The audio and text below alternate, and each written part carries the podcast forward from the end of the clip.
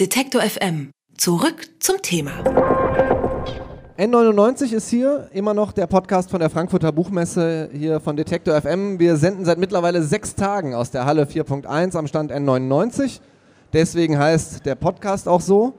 Florian Freistetter, der sitzt hier neben mir und auch der ist Podcaster. Und während andere in ihren Podcasts über die Stars reden, redet er von den Sternen. Mittlerweile auch in einem Buch. Es heißt eine Geschichte des Himmels in 100 Sternen und darüber möchte ich mit ihm sprechen. Hallo Florian. Hallo. Äh, welche, ich bin jetzt seit sechs Tagen hier, ich habe, äh, du siehst äh, hier über uns eine Betondecke, mhm. den Himmel kaum gesehen. Welche himmlischen Ereignisse habe ich in den letzten sechs, sieben Tagen verpasst? Gab es irgendwas total Interessantes in der letzten Woche? Äh, es gab das im Universum, was es immer gab. Äh, man muss auch nicht äh, zum Himmel schauen, um das Universum zu sehen. Das lohnt sich natürlich, aber was ich in meinem Buch eben auch erzählt habe, ist nicht nur eine Geschichte der Sterne, sondern eben auch eine Geschichte der Welt. Das heißt, man kann die Sterne auch dort sehen, wo der Himmel nicht ist. Die Sterne spielen auch im Alltag eine Rolle. Das heißt, auch hier in der Halle unter dem Dach abgeschirmt, äh, findet Astronomie statt und kann man die Sterne treffen. Wie darf ich mir das vorstellen? Wie, wie, triffst du hier die Sterne, wo du sie doch nicht sehen kannst? Man muss die Sterne nicht immer sehen, man muss die Sterne natürlich sehen, wenn man wissen will, was abgeht, aber äh, die Sterne beeinflussen uns überall. Hier auf dem Tisch steht zum Beispiel ein Glas mit äh, Gummibärchen. Da kann ja. ich aber noch keine Sterne drin erkennen. Nein, aber die Sterne sind drin, denn das, aus dem die Gummibärchen bestehen zum Beispiel, das äh, kann nur deswegen drin sein. Kohlenstoff ist da drin zum Beispiel. Und dieser Kohlenstoff ist nur deswegen drinnen, weil Sterne im Laufe von Milliarden Jahren sich angestrengt haben, um diesen Kohlenstoff herzustellen. Nach dem Urknall vor 13,8 Milliarden Jahren gab es Wasserstoff und Helium. Mehr war nicht da damals. Alles andere musste im Inneren von Sternen entstehen. Das heißt, diese Gummibärchen enthalten die Asche der allerersten Sterne des Universums, genauso wie dein Körper, genauso wie alles andere rundherum. Äh, wir finden hier Supernova-Explosionen, wir finden abgestürzte und geschmolzene Kometen und Asteroiden. Also die Astronomie ist überall, selbst hier auf Stand N99.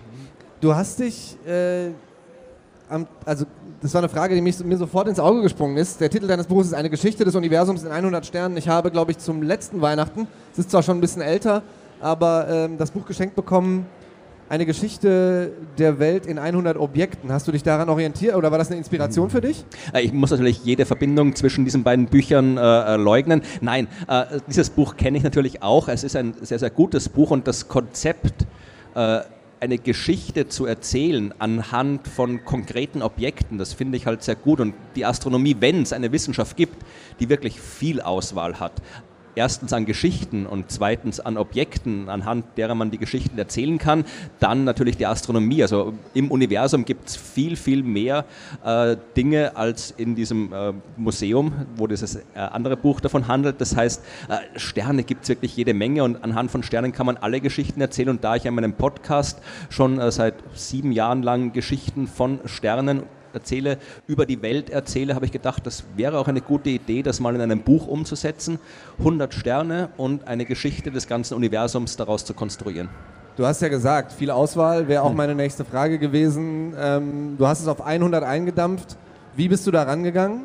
Ich habe zuerst mal überlegt, was sollte man eigentlich unbedingt wissen über das Universum. Also das sind erstmal die klassischen äh, astronomischen Fakten. Also natürlich handelt mein Buch viel von Astronomie. Man lernt, wie äh, Sterne entstehen, wie Sterne äh, funktionieren, äh, alle Arten von Sternen. Aber dann wollte ich natürlich auch mehr erzählen. Ja, Im Universum gibt es ja mehr als nur Sterne. Es gibt dort Planeten, es gibt Galaxien, es gibt Asteroiden. Äh, die Frage nach außerirdischem Leben. Äh, die Sterne haben natürlich uns Menschen von Anfang an stark beeinflusst. Das, in unserer Kultur, Geschichte, Religion spielen die eine wahnsinnig wichtige Rolle. Also auch die Geschichten wollte ich alle erzählen. Es geht um Urknall, um Klimawandel, um die Bronzezeit. Alles kommt vor. Das heißt, ich habe mir zuerst mal überlegt, welche Geschichten möchte ich erzählen und dann äh, mir überlegt, anhand welcher Sterne kann ich diese Geschichten erzählen und da war die Auswahl dann nicht so schwer, denn es gibt wirklich viele Sterne. Ja, also äh, die, äh, ein paar Billiarden, Milliarden Sterne kann man finden und äh, da musste ich halt einfach nur ein paar schöne passende Exemplare raussuchen. Also die Auswahl ist über die Geschichten gegangen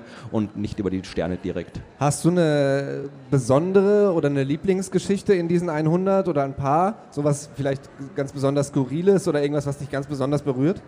Ähm, natürlich sind alle Geschichten hervorragend. Das, äh, es ist keine einzige schlechte Geschichte in diesem Buch zu finden. Das sollten die Leserinnen und Leser wissen. Ähm, aber ein, vielleicht eine Geschichte, die ich schön finde, ist die Geschichte von äh, Caroline Moore. Das war eine, oder ist immer noch eine äh, Amerikanerin. Sie war zum Zeitpunkt, als diese Geschichte spielt, 14 Jahre alt und äh, die jüngste Person, die eine Supernova entdeckt hat, einen explodierenden Stern, einen Stern, der am Ende seines Lebens explodiert. Und sie hat den entdeckt als 14-jährige Teenagerin, weil die Astronomie eben einerseits eine Wissenschaft ist, die viel technischen Aufwand braucht. Wir brauchen Teleskope, wir brauchen Weltraumteleskope, gewaltige Observatorien, aber es kann eben wirklich jeder mitmachen. Man braucht nur den Wunsch, zum Himmel zu schauen, man braucht den Wunsch, das Universum zu verstehen. Äh, deswegen ist die Astronomie auch etwas, was ganz viele Menschen als Hobby betreiben. Ja? Im Gegensatz zu den Hobby-Zahnärzte gibt es wenig. Hobby-Astronomen und Astronominnen gibt es haufenweise, weil das die Menschen so wahnsinnig fasziniert. Und es gibt ganz viele Möglichkeiten, wie alle mitmachen können, Citizen Science-Projekte. Und da hat eben Caroline Moore mitgemacht, hat eine Supernova entdeckt, eine ganz besondere noch dazu, also eine, die man noch gar nicht kannte, ein Typ von Supernova. Und äh, war die jüngste Person, die je eine Supernova entdeckt hat. Und das finde ich eben schön, weil es wirklich zeigt, äh, der Himmel gehört uns allen. Der Himmel ist für alle da. Und da kann wirklich jeder mitmachen. Dieses große Abenteuer-Universum, das steht allen Menschen offen. Man muss nur mitmachen wollen. Du sprichst sowieso sehr viel auch über äh, Frauen in der Astronomie, war zumindest mein Eindruck. Ähm, ist dir das ein besonderes Anliegen, die, die auch noch sichtbarer zu machen? Weil ehrlich gesagt, mhm. ich habe von den wenigsten gehört, die meisten wahrscheinlich geht es vielleicht ähnlich. War, war, dir das wichtig?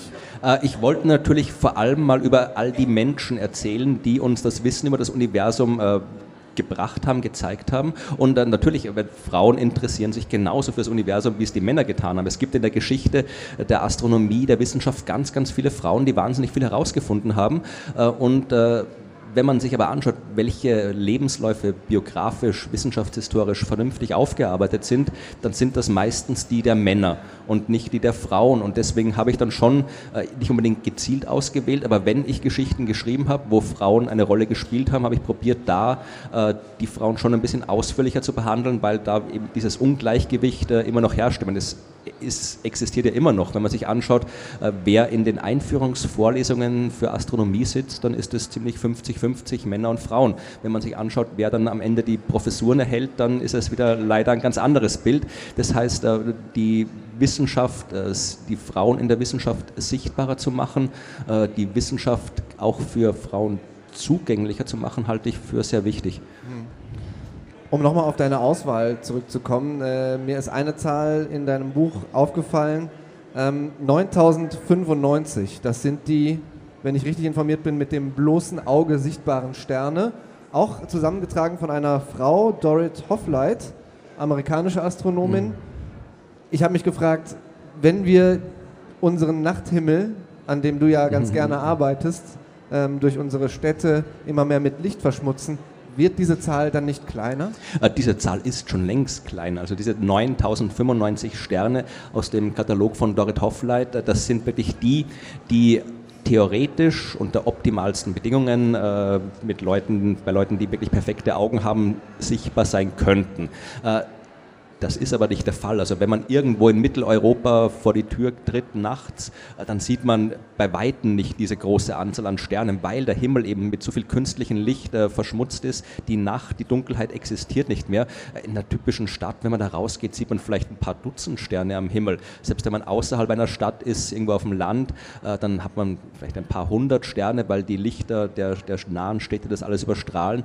Wenn man einen wirklich, wirklich dunklen Sternenhimmel sehen will, äh, die Maximalanzahl an Sterne sehen will, die es gibt, dann muss man wirklich irgendwo in die, die tiefsten Wüsten fahren, auf den Ozean hinausfahren. Nur dann hat man den Anblick, den die Menschen seit Jahrtausenden immer gehabt haben. Das ist ja auch etwas, was ich so faszinierend und tragisch finde, dass heute niemand mehr, so gut wie niemand mehr, den Nachthimmel sehen kann, den die Menschen, seit es uns Menschen gibt, immer gesehen haben. Ja, diesen Nachthimmel, auf dem tausende Sterne zu sehen sind, Sterne, die so hell leuchten, dass man ihre Farben sehen kann, Sterne, äh, die, wo man die Milchstraße sehen kann, wo man erkennt, wie voll der Himmel eigentlich ist mit diesen Lichtpunkten. Und das, dieser Anblick hat wirklich unsere Spezies beeinflusst in Kunst, in Kultur, in Religion, in der Philosophie. Das war Jahrtausende, war dieser Nachthimmel unser Begleiter. Und jetzt wissen die Menschen überhaupt nicht mehr, wie eine Milchstraße aussieht am Himmel. Die kennen vielleicht irgendwie gerade mal die, die, paar Sterne des großen Wagens. Mehr kann man nicht sehen.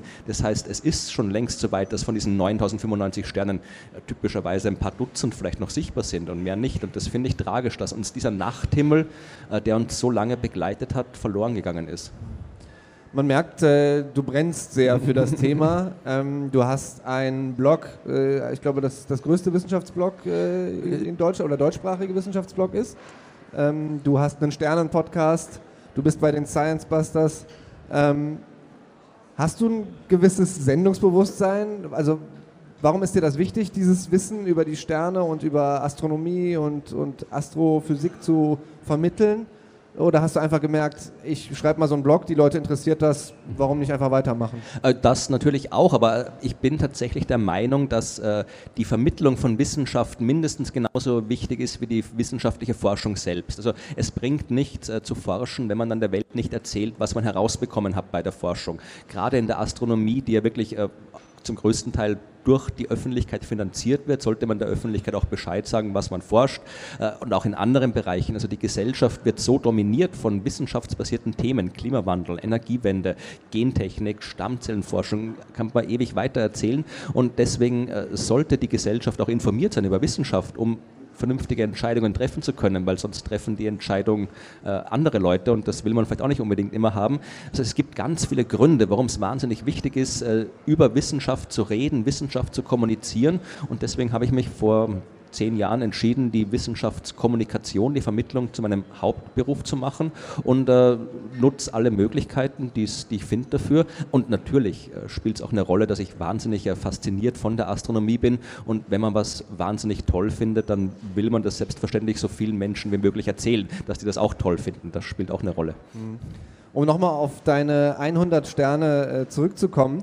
Ich habe mich auch ein bisschen gefragt, Beschäftigst du dich lieber mit äh, den bekannten Sternen schon oder äh, möchtest du gern auch mal einen entdecken? Weil, wenn ich richtig mhm. informiert bin, gibt es sogar schon einen Asteroiden, der nach dir entdeckt, äh, nach dir äh, benannt ist. Es gibt einen Asteroid, der meinen Namen trägt, das stimmt. Äh, Sterne entdecken, das ist auch so ein Missverständnis. Astronomen entdecken keine Sterne. Also Sterne entdecken, das ist ungefähr so, wie wenn, wenn man sagen würde, der Förster geht in den Wald und entdeckt Bäume. Äh, der Förster untersucht Bäume, erforscht Bäume, beschäftigt sich mit Bäumen, aber im Wald Bäume entdecken, das, das macht keinen Sinn. Und genauso entdecken Astronomen keine Sterne. Davon gibt es viel zu viele. Man muss nur ein Teleskop an den Himmel richten und sofort hat man ein paar tausend auf dem Bild drauf drauf. Äh, von den paar 200 Milliarden Sternen allein in unserer Milchstraße haben wir bis jetzt nur 1,7 Milliarden katalogisch erfasst. Ja? Also äh, Sterne entdecken tun wir nicht. Also wir erforschen sie und deswegen äh, werden Sterne auch nicht benannt nach Personen, nach Entdeckern. Das ist wirklich nur bei Asteroiden der Fall, bei Kometen. Die können die Namen tragen von Personen. Da können die Menschen, die einen Asteroid entdecken, sich aussuchen, wie sie ihn benennen. Und netterweise äh, hat André Knöfel, ein Astronom aus Deutschland, einen Asteroid entdeckt und äh, nach mir benannt, was ich immer noch sehr, sehr hervorragend und nett finde. Das sagt Florian Freistetter. Nach ihm ist nicht nur ein Asteroid benannt, sondern er hat auch ein Buch geschrieben, das, das nach ihm benannt ist sozusagen. Das heißt eine Geschichte des Universums in 100 Sternen. Es ist bei Hanse erschienen. Auf 304 Seiten kosten diese 100 Geschichten 22 Euro. Und ich sage herzlichen Dank für das Gespräch, Florian Freistetter. Gern geschehen. Alle Beiträge, Reportagen und Interviews können Sie jederzeit nachhören im Netz auf detektor.fm.